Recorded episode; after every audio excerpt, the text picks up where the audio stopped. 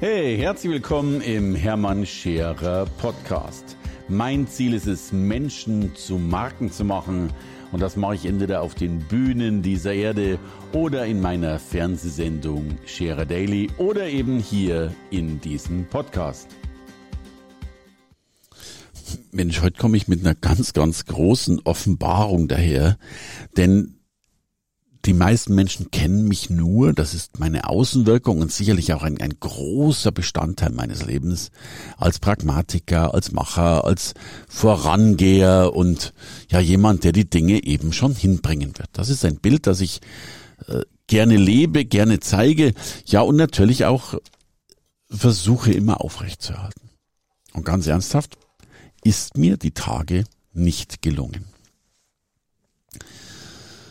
Das war so ein Strudel von wieder mal nicht wissen, wie es weitergeht mit, mit Regierung und Politik über, äh, ja, ich hatte bisschen Zeit zum Nachdenken, äh, paar Dinge, die Kleinigkeiten, letztlich Kleinigkeiten, denn wir dürfen über ein, ein sensationelles Geschäftsjahr zurückblicken. Ähm, es geht uns richtig gut. Aber es gab einfach so eine ganze Menge von Dingen, die mich hier und da geärgert haben. Weil du dieses eine nicht machen kannst, weil, weil, weil das Wetter zu schlecht war für das andere äh, und dieses und jenes.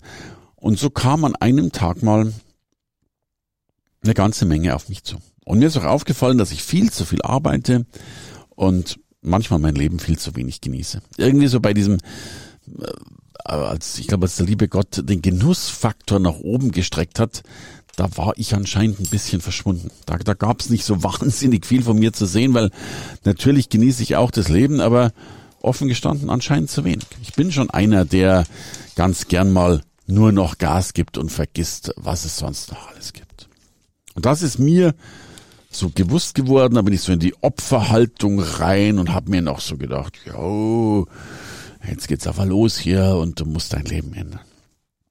Und dann bin ich ja eher noch ein größerer, dann werde ich so ein Fatalist, dann beginne ich sowas zu machen wie, oh, jetzt habe ich gar keine Lust mehr, jetzt schmeiße ich alles hin und so.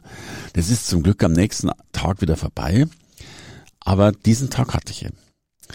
Und ich habe mir dann wirklich überlegt, was kann ich denn proaktiv machen, um das eigentlich zu lösen?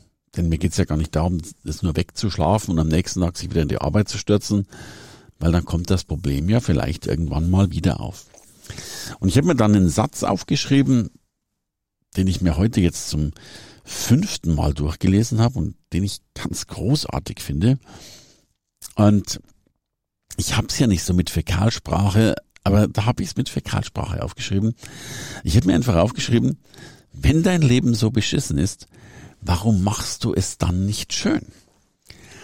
Und ich finde das einen spannenden Ansatz, denn ich habe mir wirklich die Frage gestellt, ich kann ja mein Leben ändern. Das mag banal klingen, das wissen wir alle, aber wir tun's ja oft nicht. Ich übrigens, ich tue es eigentlich ganz häufig, aber in den Kleinigkeiten oft nicht. Gerade so Dinge, die im kleinen Bereich mich manchmal nerven, die lasse ich halt dann so gehen und schau drüber und denk mir, ja, bist ein Gentleman und so weiter und so fort und blick da mal drüber hinweg. Und warum eigentlich?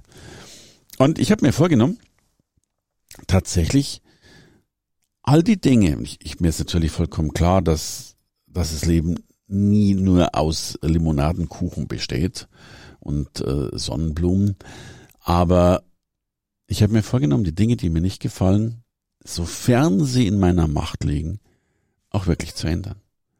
Und zwar im Kleinen. Noch gar nicht die großen Dinge, sondern im Kleinen zu ändern und damit die Dinge, die ich nicht mehr machen mag, einfach nicht mehr zu tun oder wenn ich sie anders machen mag, logischerweise auch anders zu tun. Und mir hat das ein Gefühl des Machtvollen gegeben und gleichzeitig ein Gefühl der Achtsamkeit gegeben, immer wieder mal drauf zu schauen, auch im Kleinen eben drauf zu schauen, was denn da tatsächlich nun nicht passt. Punkt. Und das war das Bild für die kleinen Dinge. Mir ist aber gleichzeitig ein weiterer Satz eingefallen, den ich so großartig finde, dass ich am liebsten ein Buch drüber schreiben möchte.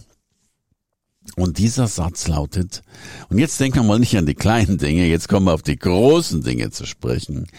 Dieser Satz lautet, Geld hat seinen Preis. Und gerade wieder so zum zum ja zum zum äh, Kalenderabschluss des Jahres habe ich ganz viel festgestellt, dass es so viele Menschen gibt, die in Geldschwierigkeiten sind. Und mich macht das oftmals so verrückt, wenn ich erlebe, wie wir und ich will jetzt gar nicht mit den großen Zahlen hier rumpokern oder einen auf Uga Uga machen und hier äh, mich zum Angeber äh, transformieren. Aber ich erlebe, dass wir allein im September 21 ja jetzt für, für 700.000 Euro nochmal investiert haben, gemacht haben, äh, Unmengen an, an, an Dingen gekauft haben. Nicht, nicht weil wir sie kaufen wollen, sondern weil wir, weil wir unser Geschäft voranbringen wollen. Und da werden oft Entscheidungen gefällt, wo nach dieser Entscheidung relativ schnell wieder 30, 40, 50, 60.000 Euro oder manchmal sogar mehr ähm, in etwas investiert werden. Und dann erlebe ich Menschen, die, die sich zum Beispiel auf einem Seminar bei mir anmelden wollen, vielleicht sogar ein günstiges und dann irgendwo sagen, sie haben dieses Geld nicht. Oder so Sachen sagen, dass sie kleineren Betrag, also einen dreistelligen Betrag, dennoch über, über viele Monate strecken müssen in der Ratenzahlung. Und ich habe da natürlich einen, einen riesen Respekt davor, denn ich selbst hatte ja auch mal so viele Schulden und, und, und weiß, wie das ist, kein Geld zu haben. Aber ich war ja dann glücklicherweise in der Lage, das zu ändern. Und wenn ich mir heute die Welt anschaue, glaube ich, dass viele Menschen unglücklicherweise nicht in der Lage sind, das zu ändern. Und dann habe ich mir die Frage gestellt, was kostet eigentlich Geld? Also, ich meine, ich weiß, dass 50 Euro 50 Euro kosten. Wenn du, wenn du einen 50 Euro Schein von der Bank haben willst, musst du halt auch, äh, was weiß ich, 50 1 Euro Münzen hingeben, im schlimmsten Fall sogar eine Wechselgebühr bezahlen. Aber grob bekommst du heute für 50 Euro eben 50 Euro. Aber was ist der Preis des Geldes? Denn Geld hat ja auch seinen Preis. Nicht den Preis der Umrechnung eins zu eins, sondern den Preis der Energie, den Preis der Leistung, den Preis des Aufwandes, den es braucht, um das Geld zu bekommen. Und es gibt viele Preise, die es gilt zu bezahlen. Meine große These ist tatsächlich, dass ähm, das Leben, Achtung, das wird jetzt, das klingt jetzt sehr, sehr vermessen, aber das Leben ist ein Wunschkonzert. Du kriegst alles. Es ist wie so ein riesen Buffet aufgebaut und auf diesem Buffettisch äh, steht alles rum. Glück, Liebe, Beziehung, Freundschaft, Sexualität, Geld, ähm, materielle Besitztümer, Immobilien, Porsches und ich weiß nicht was alles. Und eigentlich brauchst du bloß dahin greifen und kannst dir von diesem Buffet runterholen, was du willst, Komma, wenn du den Preis dafür bezahlst. Denn das Leben ist wie ein Kassenhäuschen, es rechnet vorher ab. Und wenn du eben Geld haben willst oder einen Sportwagen haben willst, um bei diesen billigen Metaphern zu bleiben, dann darfst du eben vorher einen Preis zahlen. Nämlich den Preis, den es braucht, um Geld zu bekommen. Und dieser Preis ist heiß, ist meistens Fleiß und ist meistens in meinen Augen Agilität und vor allen Dingen kein Warten. Hoffnung ist für mich der größte Zerstörer, denn Hoffnung zerstört Handlung. Wenn du auf etwas hoffst, dann wartest du. Und wenn du wartest, bist du in der Regel nicht mehr beeinflussbar. Oder andersrum, du kannst die Dinge nicht mehr beeinflussen, denn Warten gehört nicht gerade zu den dominanten Strategien. Und ich will dir ein Bild dazu geben.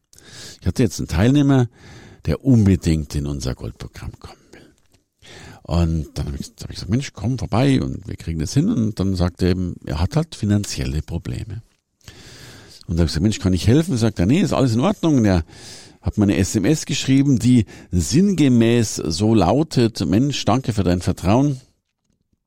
Ich will vorher noch ein Projekt mit, nenne mal keinen Namen klären, äh, dann fühle ich mich sicher, ich weiß demnächst, oder an der Zeitpunkt genannt, ob er den Zuschlag bekommt.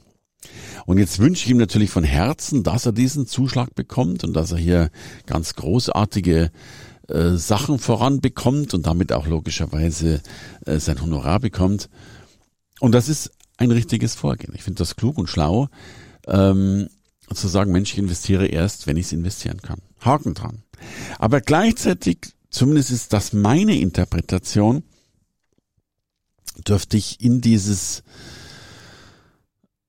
in diesen Text reininterpretieren, dass er was getan hat und jetzt darauf wartet, was diese Handlung im besten oder auch im schlechtesten Fall auslösen wird. Und die Gegenfrage, die sich mir stellt, jetzt haben wir ja irgendein prozentuales Verhältnis. Es kann ja durchaus sein, dass er jetzt diesen Auftrag bekommt, vielleicht sogar mit großer Sicherheit. Es kann aber genauso gut sein, dass er ihn, warum auch immer, nicht bekommt. Und nehmen wir mal an, er bekommt ihn nicht. Was macht er dann? Und wenn ich überlege, zwischen dieser SMS und dem Zeitraum, den er angestrebt hat, liegen immerhin noch so roundabout äh, 14 Tage. Ganz zu schweigen davon, dass meistens äh, die Zusagen von Kunden nicht unbedingt so pünktlich eingehalten werden, wie man sich das selber oft wünscht. Wie wäre es denn, wenn er noch ein zweites Projekt, noch ein drittes Projekt, noch ein viertes Projekt, noch ein fünftes Projekt initiiert, bevor er wartet, ob das erste Projekt auch tatsächlich fruchtet? Viele Menschen verbringen ihr Leben auf der Wartebank. Und meine große Aufforderung ist, wenn du wirklich was erreichen willst, wenn du wirklich von dem Buffet des Lebens ähm, was haben willst, dann mach diese zwei Dinge. Geh bitte auf der einen Seite in die Situation hinein, wenn dein Leben schon nicht so ist, wie es sein soll, mach sie doch schön. Ändere es doch. Und wenn du bei den großen Dingen, bei deinen Erfolgen, bei deinen Finanzen nicht so weit bist, setz doch mal um. Sei doch mal wirklich Setz noch eins drauf. Überrasch dich doch mal selbst von der nächsten, nächsten und nächsten Strategie. Denn, oder nicht Strategie, zumindest äh, Projekt, Einsatz, Initiative, Akquise. Denn wir wissen alle, Erfolg ist auch ein Gesetz der Zahl. Wir scheitern oft genug, um dann doch wieder einmal zu gewinnen.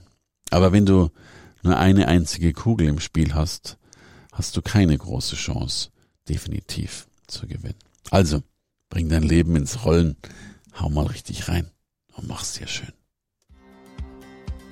Hey, danke fürs Reinhören in den Hermann Scherer Podcast. Mehr Infos gibt es für dich unter www.hermannscherer.com slash bonus.